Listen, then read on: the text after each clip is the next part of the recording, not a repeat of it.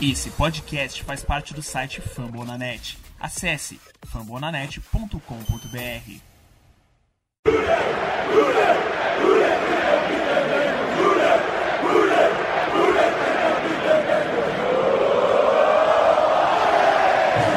Olá, seja muito bem-vindo ao podcast Rudei BR, a casa do fã do Cincinnati Bengals do Brasil.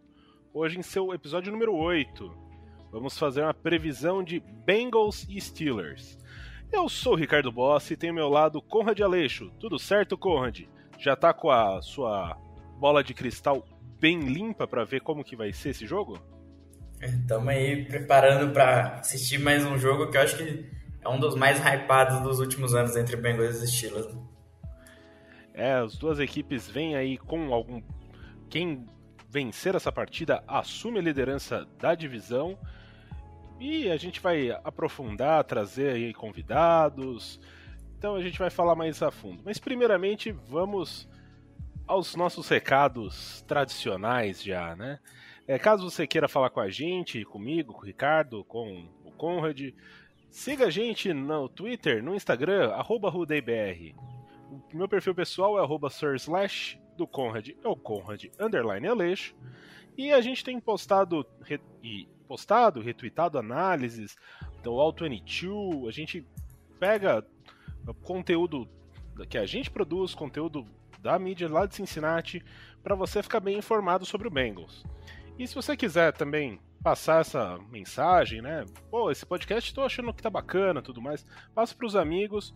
Se o amigo não gostar tanto assim do Cincinnati Bengals, indica o Fambonanet, tem 25 franquias da NFL que tem suas torcidas representadas no Fambonanet, então com certeza o seu amigo vai estar bem informado e feliz com as notícias do seu time.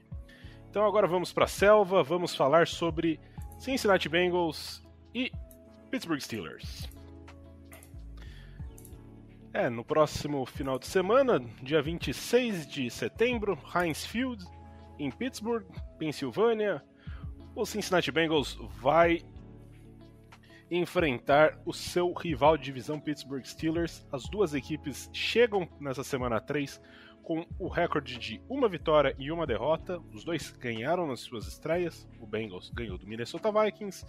O Steelers ganhou do Buffalo Bills. Na segunda semana, o Bengals perdeu para o Chicago Bears em Chicago e o Pittsburgh Steelers perdeu para o Las Vegas Raiders no Heinz Field. É, para trazer um pouco, para contextualizar basicamente como anda né, a situação do Steelers, a gente convida o Danilo Batista, que é participante do podcast Black and Yellow BR, para trazer um pouco a visão do torcedor do Pittsburgh Steelers a respeito desse jogo. Tá certo? Vai daí, Danilo. Fala galera do Rudei BR, que é o Danilo do Black Yellow Brasil. Um prazer estar aqui falando com vocês, mesmo em semana de rivalidade, né? Primeiro confronto entre Bengals e Steelers nessa temporada. E dois times que, apesar da, das campanhas similares, estão vivendo momentos diferentes. O Bengals vive um momento mais de esperança e o Steelers está vivendo um momento de confusão, assim, completa. A gente não sabe para que lado vai depois de uma semana 1 bem surpreendente contra o Bills, bem forte, assim, passando uma mensagem bem forte, uma defesa muitíssimo sólida, um ataque bem vacilante, mas a defesa compensando. Teve uma semana 2 contra o Raiders que deixou bem a desejar, o ataque continuou bem capenga e aí as lesões foram se acumulando na defesa, né? A ponto de, nessa semana, antes do jogo da semana 3, Mike Tomlin criar uma expressão chamada The Grind Club, o clube da virilha.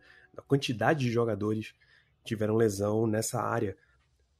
TJ Watt saiu durante o jogo contra o Raiders.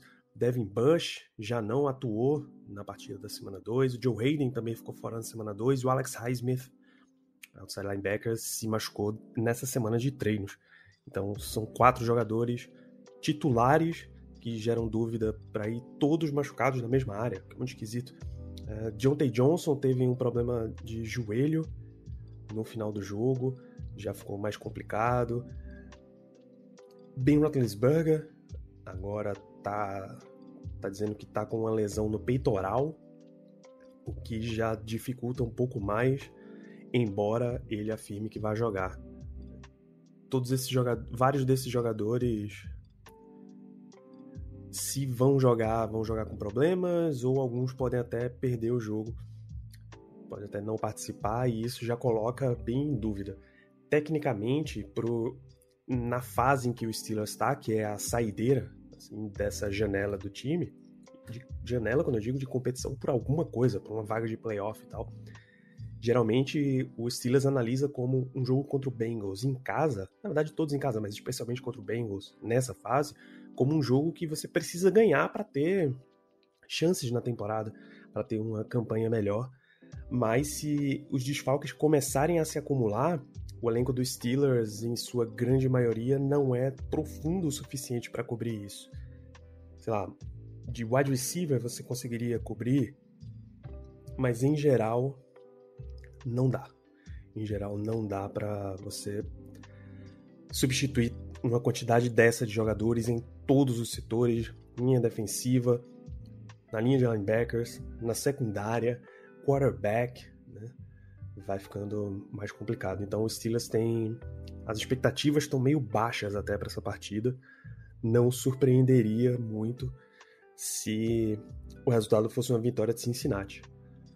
No entanto, como se não bastasse isso, você ainda tem um monte de pequenas dúvidas, né? Quanto ao nível de jogo.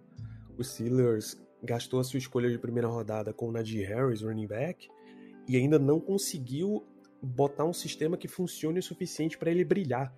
Sabe? Ele até consegue algumas jogadas de brilho, mas ser efetivamente a esteira que carrega o time ainda não está rolando. Então a gente está esperando que isso comece a acontecer. É, a gente não, a gente em geral teria uma defesa que para um quarterback ainda não tão experiente como o Joe Burrow viria para atropelar. Mas de novo, são muitos desfalques.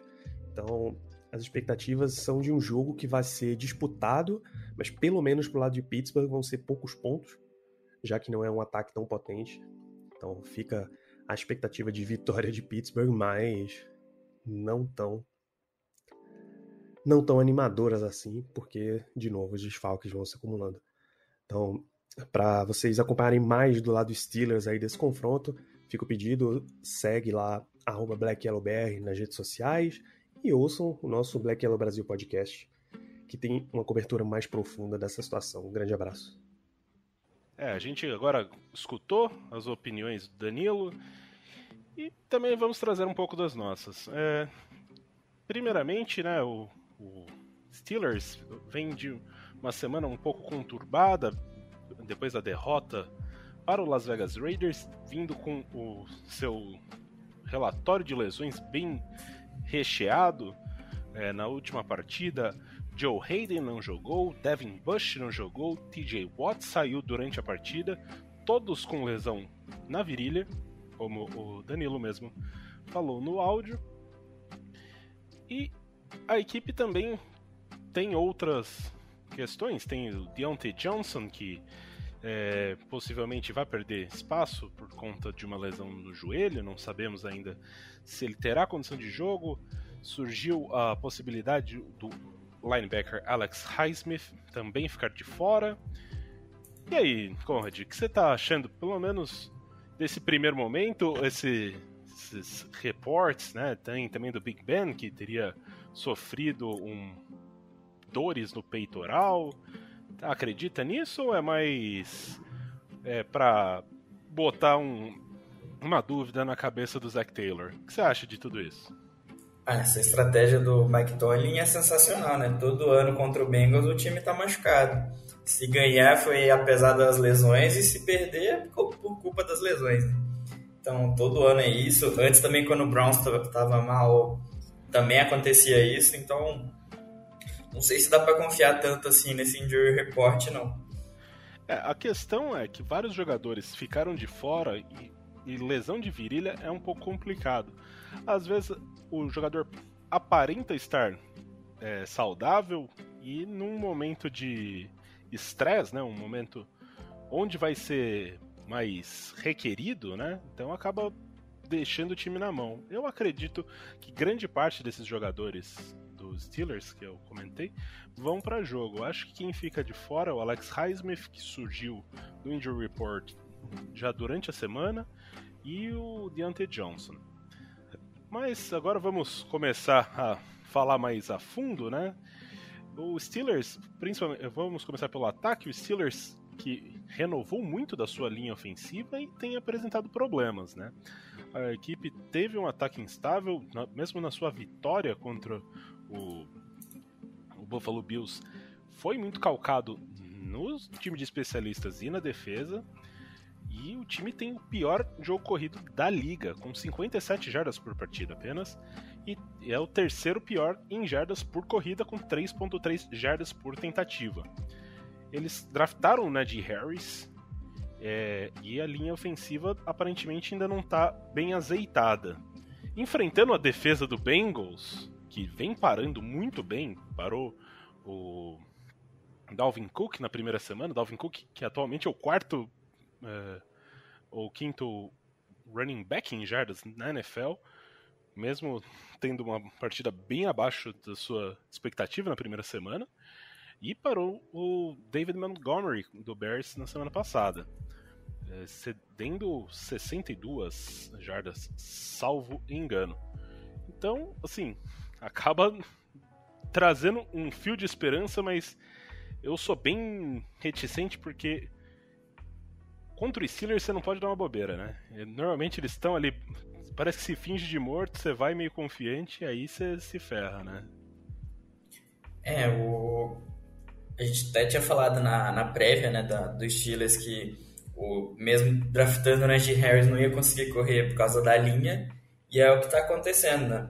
A maioria dos snaps do Najee Harris correndo, ele está recebendo pancada na, na, atrás da linha de scrimmage ainda. Então você vê que o ataque está conseguindo produzir bem pouco na corrida, mas uma das razões que eles draftaram o Najee Harris também foi para poder receber passe que os wide receivers dropavam, né? Ano passado o time teve bastante problema com drop, então eles trouxeram o Najee Harris para para receber essas bolas curtas também, até porque o Big Ben não está conseguindo lançar muito longe. Então acho que a gente vai ter que ficar bastante de olho nisso né, nesses passes para o Najee Harris, que historicamente a gente tem problema com isso com nossos linebackers. Inclusive, Najee Harris anotou um touchdown contra o Raiders, recebendo é, recebendo um passe.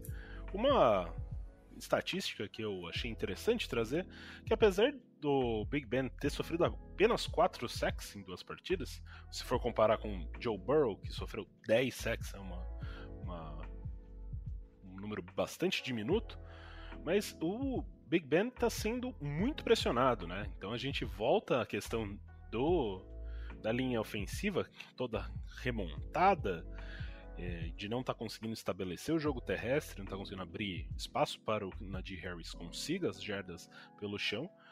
E mesmo só cedendo 4 sacks, ele é o, o, Big Ben é o quarto quarterback com mais pressões. É, ele é pressionado em 32,5, ou seja, cada 3 dropbacks, um ele é pressionado.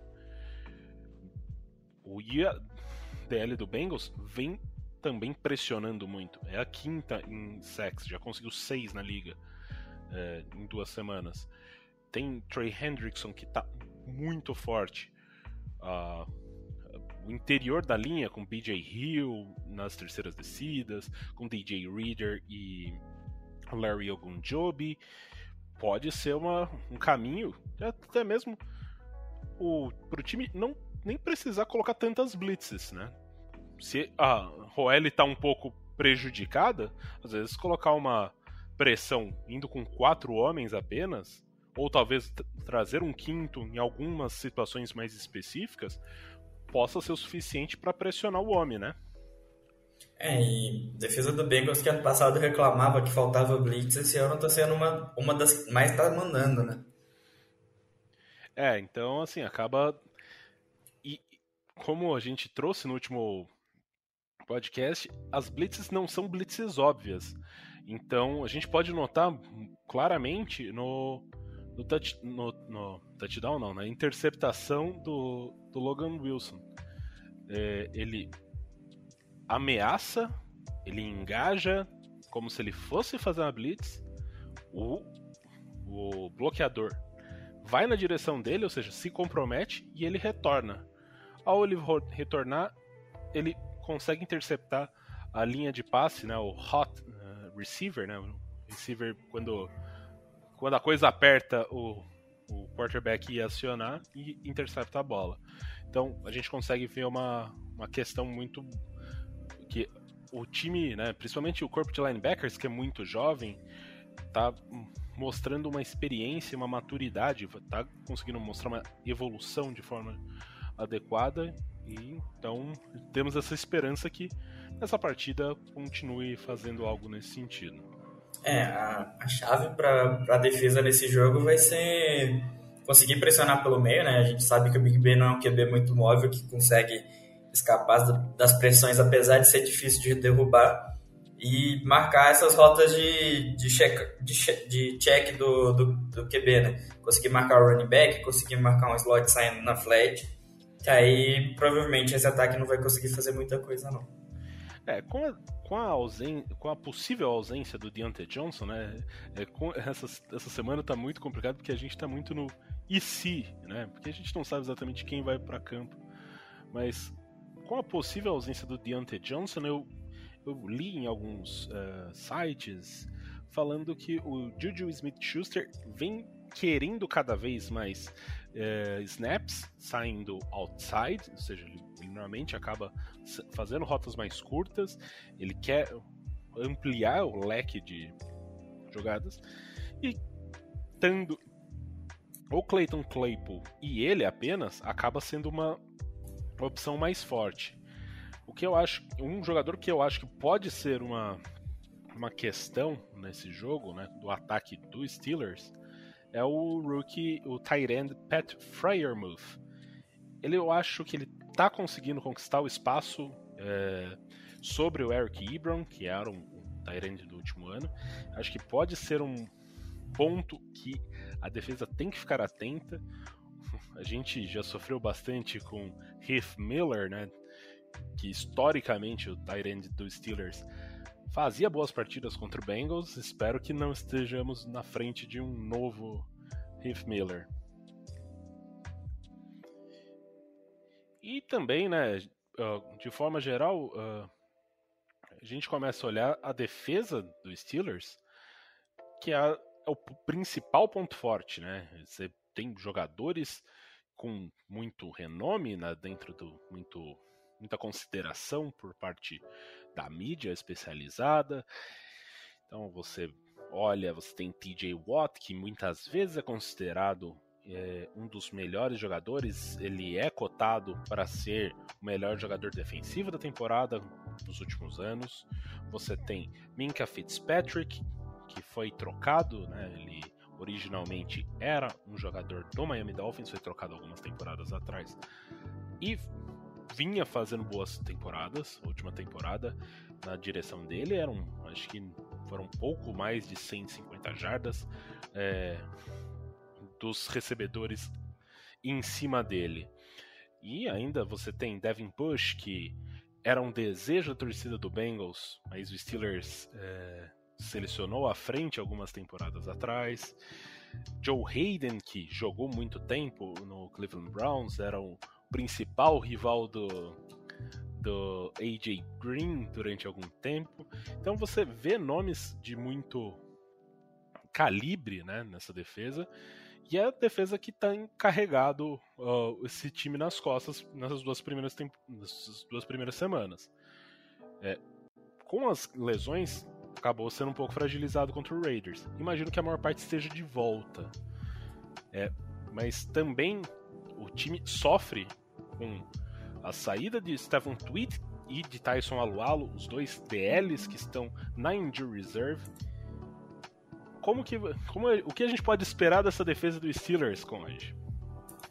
É, primeiro ponto é que até assinaram com o Taco Charlton essa semana pro Pets Squad, talvez ele esteja ativo aí para o jogo se o Reg Smith realmente não for. Então a gente sabe que, que essa defesa consegue bastante pressão. É, historicamente, sempre foi uma defesa que conseguia pressão por causa das blitz. Os jogadores mesmo sozinho não conseguiam muita coisa, era mais criação do esquema. Só que esse ano tá diferente essa defesa. Eles estão mandando pouca blitz e estão conseguindo gerar pressão mesmo assim. Então é um, é um ponto para a gente ficar atento, porque essa defesa ter mudado e continuar performando em alto nível é perigoso para a gente. É... Quanto à secundária, como a, def... a front seven está conseguindo é, pressionar bastante, a secundária acabou não ficando tão exposta, né? apesar de estar tá bem enfraquecida. O principal jogador, que era o Minka Fitzpatrick, está tendo uma temporada horrorosa. E quem ouve o podcast aí sabe que eu amo defesa. Eu dei uma estudada na defesa dos Steelers esses, essas semanas, né, para ver o que estava acontecendo. E um dos problemas que eles estão tendo é a perda do Mike Hilton. Então, para cobrir esse buraco no slot, o, o jogador que eles conseguiram para repor não está dando conta. Então acaba que o Minka Fitzpatrick está jogando muito de slot para marcar o slot aí o wide receiver. E isso está fazendo ele se prejudicar bastante. Pode ser um ponto que a gente consiga explorar, principalmente com o Boyd ali no slot. Né? É, eu tinha selecionado, né, ah, antes de começar o podcast, até que o como você disse, né, o Minka Fitzpatrick está caindo mais pro níquel e quem acaba cobrindo ele é um novato, é o Tre Norwood. Norwood. Então, assim como o Bengals na primeira semana teve alguns, algumas jogadas com três safeties em campo, o Steelers tem utilizado isso já como um, um sistema um pouco mais padrão a partir do momento que eles estão tendo problemas em estabelecer quem são seus cornerbacks principais. A questão das poucas blitzes né, que eles têm enviado, fica a dúvida, porque você. Uh, uh, Steelers tem. Eles jogam na base 3-4 na sua defesa, né? com três jogadores na linha defensiva e colocando seus. colocando o, o TJ Watt como um, um apressador do passe, é, principalmente. Como que vai fazer né, qual é a saída que eles vão ter a partir do momento que Tyson Alualo e Stephen Tweet estão do lado de fora. Vai ficar muito sobrecarregado o Cameron Hayward. Por mais que eles sejam um, um defensive tackle, um defensive end com bastante recurso, pode começar a faltar mão aí. E também a gente tem a esperança que o, o, o o Joe Burrow, né, que nessa semana inclusive deu entrevistas nesse sentido, que ele sabe que ele está segurando um pouco demais a bola. Ele sabe que ele precisa melhorar a identificação de onde está vindo essa pressão. Partir... É, o, o, meu maior medo é que eles não mandando muita blitz, eles estão conseguindo gerar pressão usando estantes, né? Então eles estão conseguindo ser bem criativos para enganar a OL e estantes a gente já sabe que a só ele vai muito mal contra, né? Então meu medo Sim. maior é esse aí no jogo. É, e a questão de, pelo menos se o Joe Burrow consegue perceber, né, ter um pouco mais dessa que eles chamam de awareness, né, ter a pocket presence, você vê da onde está vindo a pressão. Às vezes você dá dois passos, você não precisa nem fazer uma movimentação. Que ele ainda não está 100%, a gente consegue perceber, ele não tá fazendo scrambles, são poucas as jogadas que de movimentação dele dentro do pocket, mas às vezes dá dois passes, viu que tá muito pressionado, joga a bola fora, não vai tomar pancada de graça. O Joe Burrow tem sido o quarterback que tem o pior uh, taxa, né? Ou, ou a maior taxa de conversão entre pressões sofridas e sacks. Ou seja, a cada pressão que ele sofre, 40% disso vira sec. Ele é o líder assim, disparado da liga nesse sentido. Ele tendo, tomando um pouco mais de cuidado nesse quesito, não tenho dúvida. Ele vai sofrer menos sex, vai tomar menos pancada e começa a ficar um pouco mais seguro de si ao enfrentar essa defesa que por mais que seja defesa do Steelers tem todo um estigma, não é uma defesa de outro mundo. Derek Carr deixou a defesa muito exposta na última, no último final de semana. Então, sim, tudo bem. Derek Carr vem aí de dois jogos mágicos, né? Mas Joe Burrow tem bastante qualidade, tem como ferramentas um Jamar Chase que consegue esticar o campo, tem no seu homem de confiança Tyler Boyd, que a gente já citou que provavelmente pode ser eh, pode estar com Minka Fitzpatrick cobrindo ele, que não é um jogador habituado a fazer essa função. E T. Higgins joga, não joga? Não treinou dois dias nessa semana. Será que é o momento que Alden Tate, o melhor jogador de todo o training camp, mostrar um pouco do que é capaz? Eu acho que ele seria mais uma um wide receiver encaixaria melhor nessa partida do que o Mike Thomas, que é alguém que tem mais snaps que ele nessa temporada. É, é, dessa parte dos estantes até foi uma boa a gente ter pego o Bears agora e ver os erros que aconteceram, porque o Bears é um time bem semelhante do, à defesa dos Steelers, né? é um time que tem um front seven muito forte e uma secundária mais baleada, então eles usaram bastante de estantes, então deu para ver bastante o que está acontecendo de errado. Acho que está sendo uma boa semana de preparação aí para o Frank Pollack enfrentar essa, essa defesa dos Steelers. Outro ponto da defesa dos Steelers é que acho que mandaram até no grupo que não estão conseguindo correr bem contra a defesa dos Steelers. É, pelo, pelo que eu vi na, no All 22 e tudo mais, não é muito mérito da defesa dos Steelers, é mais demérito dos outros dos times que eles enfrentaram, né? A OL, do Bills está jogando muito mal, que é um dos principais pontos do, pontos do porquê que o Bills está mal assim, no início da temporada, já que todo mundo esperava um Bills voando no início, né? E enfrentou o Raiders sem o Josh Jacobs, né? Então já é, um, já é uma perda significativa no jogo corrido. Eu acho que a gente vai conseguir correr bem sim contra a defesa dos Steelers. Acho que o Joe Mixon, só ele nas nas jardas após contato, ele já ganha bastante ali na defesa do Steelers. É, e também vale ressaltar que no jogo contra o Bills, o Zach, Tom, o Zach Thomas não, Zach Moss estava fora, então era apenas o Devil Singletary, Devin Singletary, que também não vinha fazendo boas partidas. Ah, então, além da OL, havia uh, a questão de um, do, um dos jogadores né, que faz esse duo no backfield estar fora. E sem Josh Jacobs, uh, você depender de Kenyan Drake como seu principal running back acaba sendo complicado, não é mesmo, Raiders? É, e eu lembrei do negócio aqui da, da perda do Mike Hilton. Ele deu, ele deu entrevista hoje, hoje ou ontem, não lembro, falando que tá doido para sacar o Big Ben.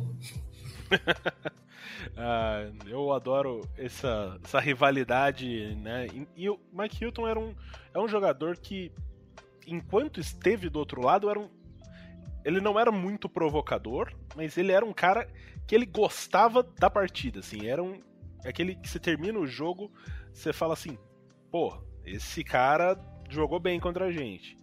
Agora, era um cara que não que... provocava, mas conseguia trazer uma energia bem grande pro time, né? Exato, exato.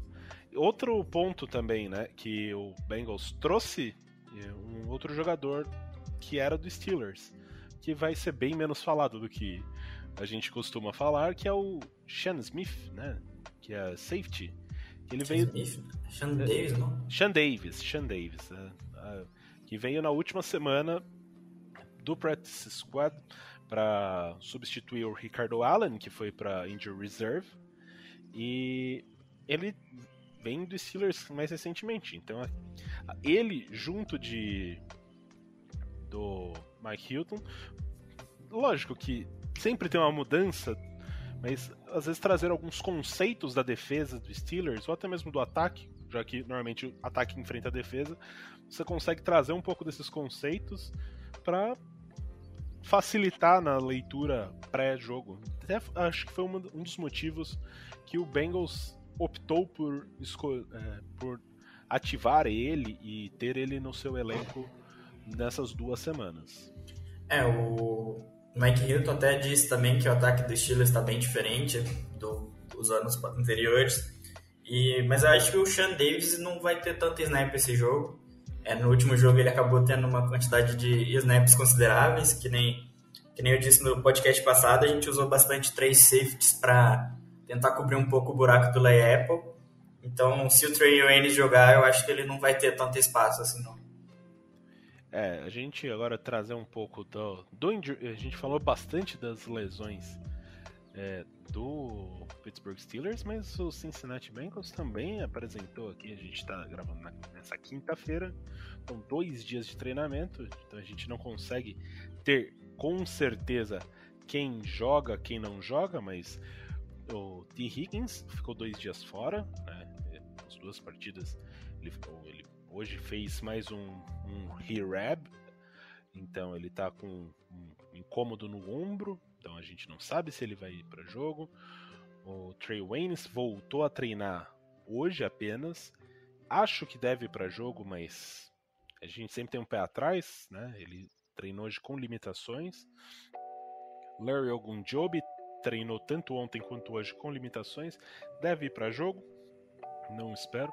Quem deve ficar de fora é o Xavier Swafilo, que isso começa a acender um alerta que teremos um rookie estreando, Conrad? O que você acha? Jackson Carman tá pronto? Cara, eu, eu acho que ele vai estar tá vivendo o sonho de criança, né? cresceu torcendo pro Bengals e estrear contra os Steelers, eu acho que é quase aquela história de filme, né? Então, a gente deram entrevista hoje falando que ele evoluiu bastante do, do training camp nessas duas semanas. E a gente espera que ele vá bem, né? Senão, estamos fodidos. É, e assim, vale lembrar que ele é uma escolha de segunda rodada. Por mais que o Bengals não tenha tido muita sorte nos últimos anos é, em suas escolhas altas na, na OL, né? É, é um jogador que mostrou muito talento.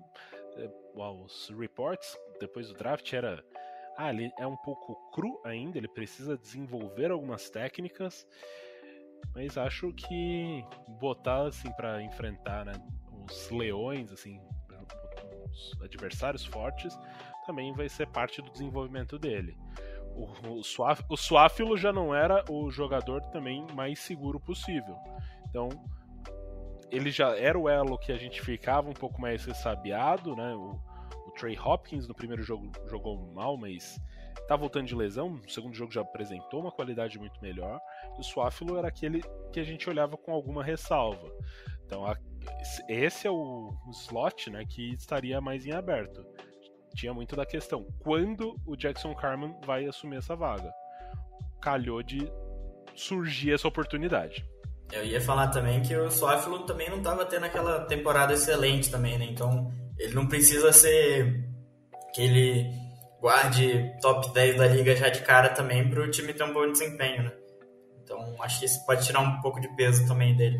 É, e daí, mesmo que sofra em alguns momentos, né?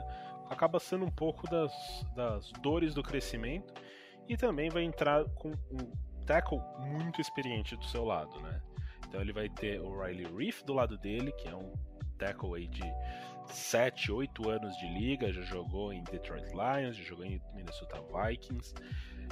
É escolha de primeira rodada, então né, é um cara que desde quando chegou na liga tem um, um respeito, né, as pessoas respeitam muito ele. É, então acaba sendo um pouco disso, uh, assim, acaba sendo muito mais fácil você entrar para cobrir um, um, buraco numa linha ofensiva quando você tem confiança em quem está do seu lado. Você entrar ali um, um jogador já mais experiente, eu acho que pode ser muito benéfico para o desenvolvimento do Jackson Carman. É, eu até vi um comentário, acho que foi do John Shiro no Twitter, que o desempenho da linha do Bengals nesses dois primeiros jogos está sendo de uma linha que não treinou junto, que não está acostumada a jogar junto. E o que a gente viu do training camp é que quem estava treinando é, os, os, snaps do primeiro time era o Karma, né? E não o, o Suaf. Então pode ser que ele já tenha algum entrosamento e acabe melhorando um pouco o desempenho.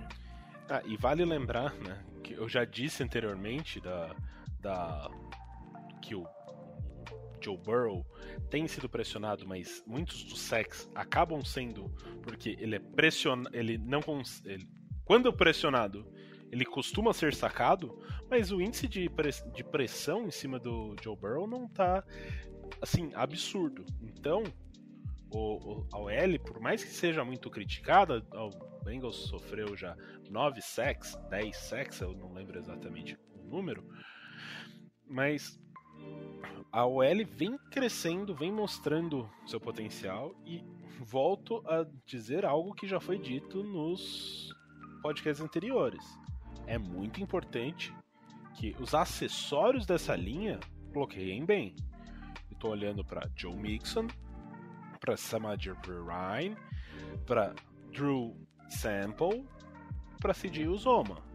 Esses quatro precisam melhorar bastante nos seus bloqueios.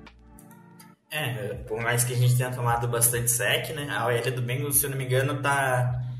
Não sei se é entre os 5 ou entre os 10 com o melhor pass blocking rate, né? Que é a taxa de, de ganhar os bloqueios no, no, no, nos jogadas de passe. Então, a maioria desses secs tem sido jogador passando livre na, na blitz ou ou TE bloqueando D, running back bloqueando D no 1x1. Então a gente vê que o Joe Burrow desistindo da jogada também, que aconteceu algumas vezes no último jogo. Então a gente vê que o maior problema não é mesmo o L, né? É o esquema tático. É, e daí a gente fica um pouco esperançoso, né? A partir do momento que último, na última partida do Steel, que o Steelers enfrentou o Raiders, a gente teve Henry, Henry Ruggs queimando a secundária. Então, o Derek Carr lançando profundo conseguiu ter sucesso. Será que o, o Zach Thomas, o Zach Taylor é, vai repetir o problema da semana anterior, que é enxergar a defesa adversária sofrendo com passes longos, né? A defesa do Bears sofreu com os passes longos do Rams ele não explorou. Será que vai, vamos ver de novo? Agora a defesa do Steelers sofreu com os passes longos que o, que o Raiders colocou no jogo de, do último domingo. Espero que tenha alguma saída um pouco mais próxima disso.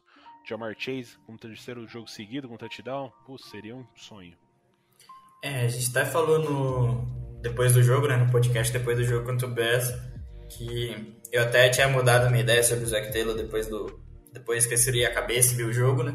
E agora saiu o Auto 22 terça-feira, eu dei uma observada melhor. E realmente as, as rotas longas estavam lá.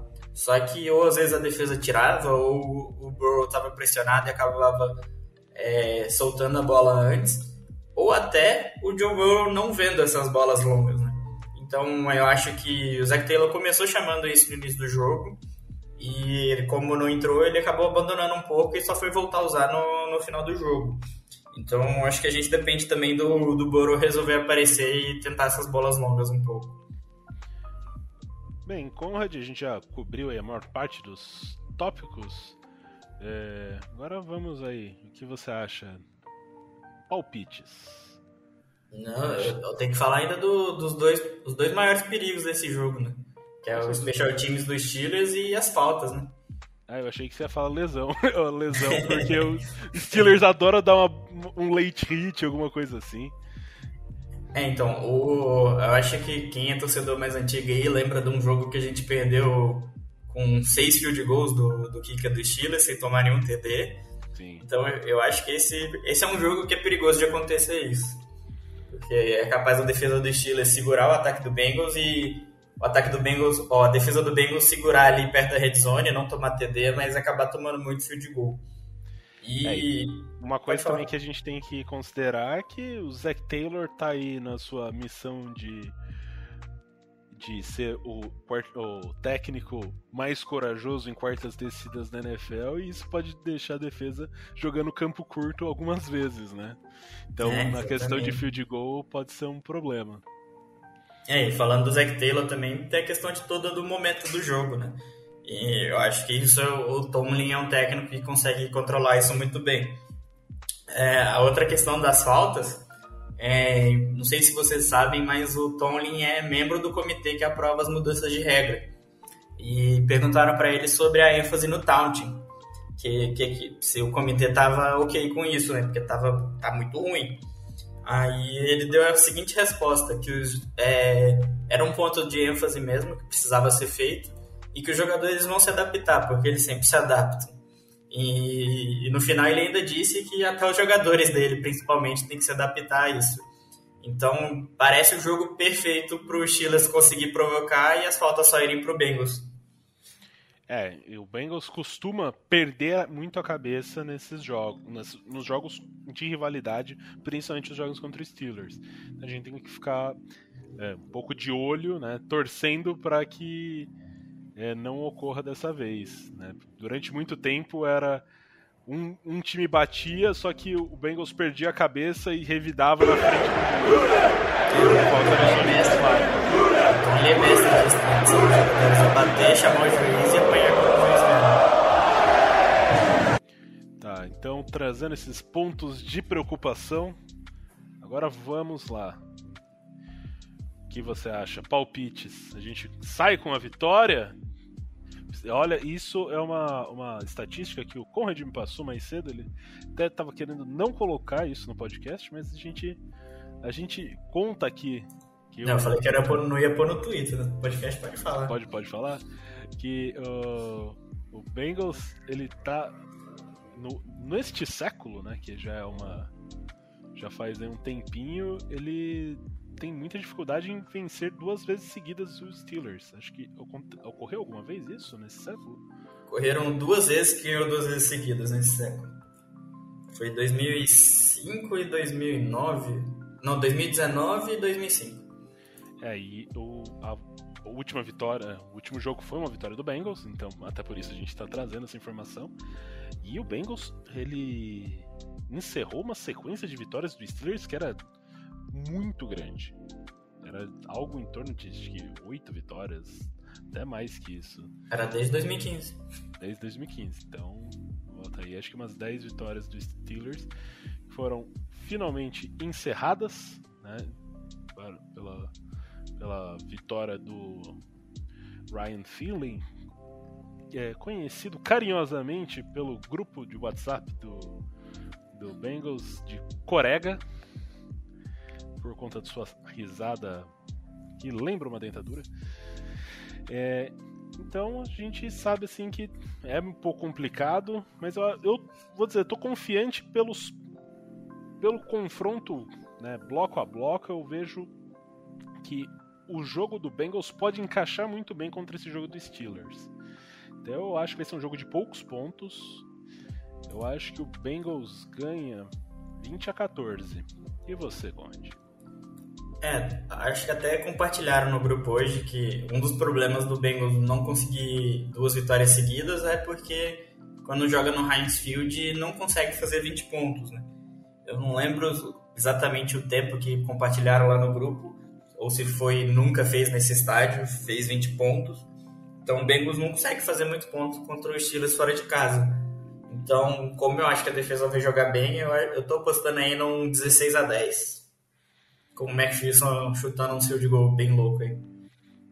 É, o meu ali 20 a, a 14 tem pelo menos dois field goal dele, né? Então a gente já, já dá uma olhada aí.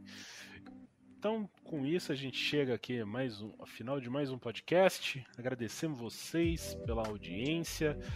Torcemos muito para que o Bengals retorne com, de Pittsburgh com a sua segunda vitória na temporada é, que todo mundo saia são e salvo, que é muito complicado em jogos contra Pittsburgh. E é isso. Quer mandar um recado para alguém, ou Conrad? É, sigam a gente lá no, Instagram e no Twitter, né? Comentem lá no Players Ranking, que eu vejo o pessoal discordando, mas não, não fala nada, tá lá é pra comentar mesmo, gente. E deixa aqui a bold, e deixa aqui a bold que o Big Ben vai lançar três int nesse jogo. Eu mando um abraço pro pessoal do Bengals Argentina, que é um grande fã do, do Players Ranking. O pessoal, eh, o pessoal que mandou mensagem também aqui no, depois do último podcast, a Marcele me mandou mensagem no pessoal, o, o Rafael Beliziário, é, o Wagner, que mandou, mandou boas provas para o pessoal, pro personal trainer do Anthony Curti e tudo mais. A gente manda um abraço para todo mundo e deseja uma boa partida, todo mundo com um calmante do lado, porque vai ser tenso. E então é isso, agradecemos e desejamos uma boa partida. Who Day! Who Day! Who Day!